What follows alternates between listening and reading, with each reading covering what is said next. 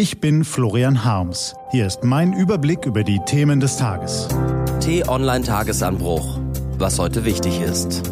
Dienstag, 29. September 2020. Eine große Sorge. Gelesen von Nico van Kapelle. Was war? Über viele Themen kann man als Journalist in diesen Tagen mit Politikern sprechen. Die Flüchtlinge, die Russen, die EU-Reform, den Donald und einiges mehr. Aber bei keinem Thema stößt man auf so große Sorge wie bei der Frage zur aktuellen Corona-Lage. Plötzlich verschwinden die Politikerfloskeln aus den Sätzen, hebt sich die Tonlage der Stimme, schießen Emotionen in die Gesichter. Wenn Journalisten und Politiker sich unterhalten, dann vereinbaren sie meistens vorher, ob und wie aus dem Gespräch zitiert werden darf. In diesen Tagen finden im Berliner Regierungsviertel wieder viele Treffen unter drei statt, was bedeutet, dass man als Reporter das Gehörte zwar als Hintergrundinformation verwenden, aber nicht daraus zitieren darf. Was man seinen Leserinnen und Lesern allerdings mitteilen kann, das ist der Eindruck, den man nach mehreren Gesprächen im politischen Berlin gewinnt. Er lässt sich in zwei Worte fassen. Große Sorge. Die Zahl der Corona-Fälle steigt nicht nur in Spanien, Frankreich und anderen europäischen Ländern, sondern auch hierzulande. An manchen Tagen sind es schon mehr als 2000 Neuinfektionen, wobei gegenwärtig viele junge Menschen betroffen sind und die Sterberate noch niedrig ist. Doch im Regierungsviertel wächst die Sorge, dass das nicht mehr lange so bleibt, weil zu viele Leute das Risiko auf die leichte Schulter nehmen oder weil es ihnen Schnuppe ist, weil Hygieneregeln missachtet oder gar verachtet werden.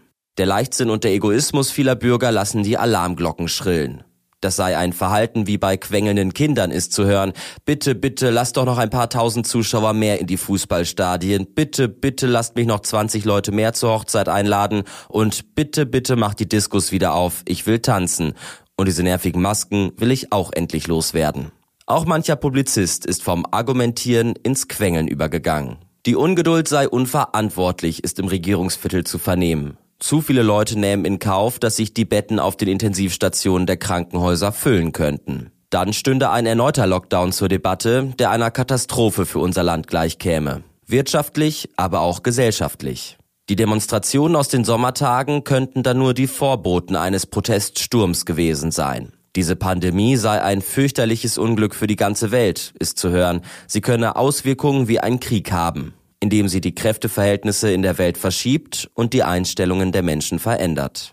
All das sollte man wissen, um die brisante Ausgangslage zu verstehen, in der sich Kanzlerin Angela Merkel heute mit den Ministerpräsidenten über eine Verschärfung der Corona-Regeln berät. Warum die Bundesregierung ein Alkoholverbot ebenso ins Spiel bringt wie ein Bußgeld für Leute, die in Gaststätten falsche Kontaktangaben hinterlassen. Warum bald sämtliche privaten Feiern auf 25 Personen begrenzt werden könnten. Jede neue Regel ist hart und wird zusätzlichen Unmut schüren. Aber im Rennen gegen die Zeit helfen nur Umsicht und Entschlossenheit, heißt es in Berlin. Andernfalls könne die tägliche Zahl der Neuinfektionen an Weihnachten bei mehr als 19.000 liegen, warnt Frau Merkel. Die Kanzlerin muss nicht nur gegen Kritiker, sondern auch gegen die eigenen Leute anreden. In Ostdeutschland ist die Corona-Lage bislang unauffällig, weshalb Sachsen-Anhalts Ministerpräsident Rainer Haseloff auf t-online.de fragt, wir haben das zweitniedrigste Infektionsgeschehen in Deutschland und da soll ich allen Ernstes den Hammer hervorholen?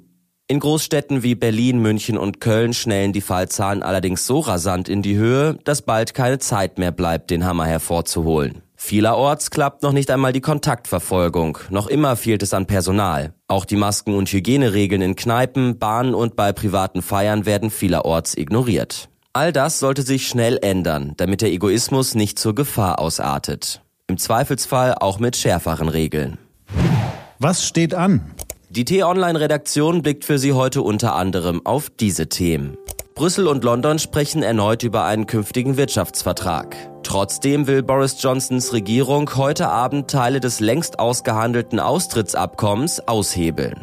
Finanzminister Olaf Scholz stellt den Bundeshaushalt für 2021 im Bundestag vor und Verdi ruft die Beschäftigten im öffentlichen Personennahverkehr in ganz Deutschland zum Warnstreik auf. Diese und andere Nachrichten, Analysen, Interviews und Kolumnen gibt's den ganzen Tag auf t-online.de. Das war der T-Online Tagesanbruch vom 29. September 2020, produziert vom Online-Radio und Podcast-Anbieter Detektor FM. Immer um kurz nach sechs am Morgen zum Start in den Tag.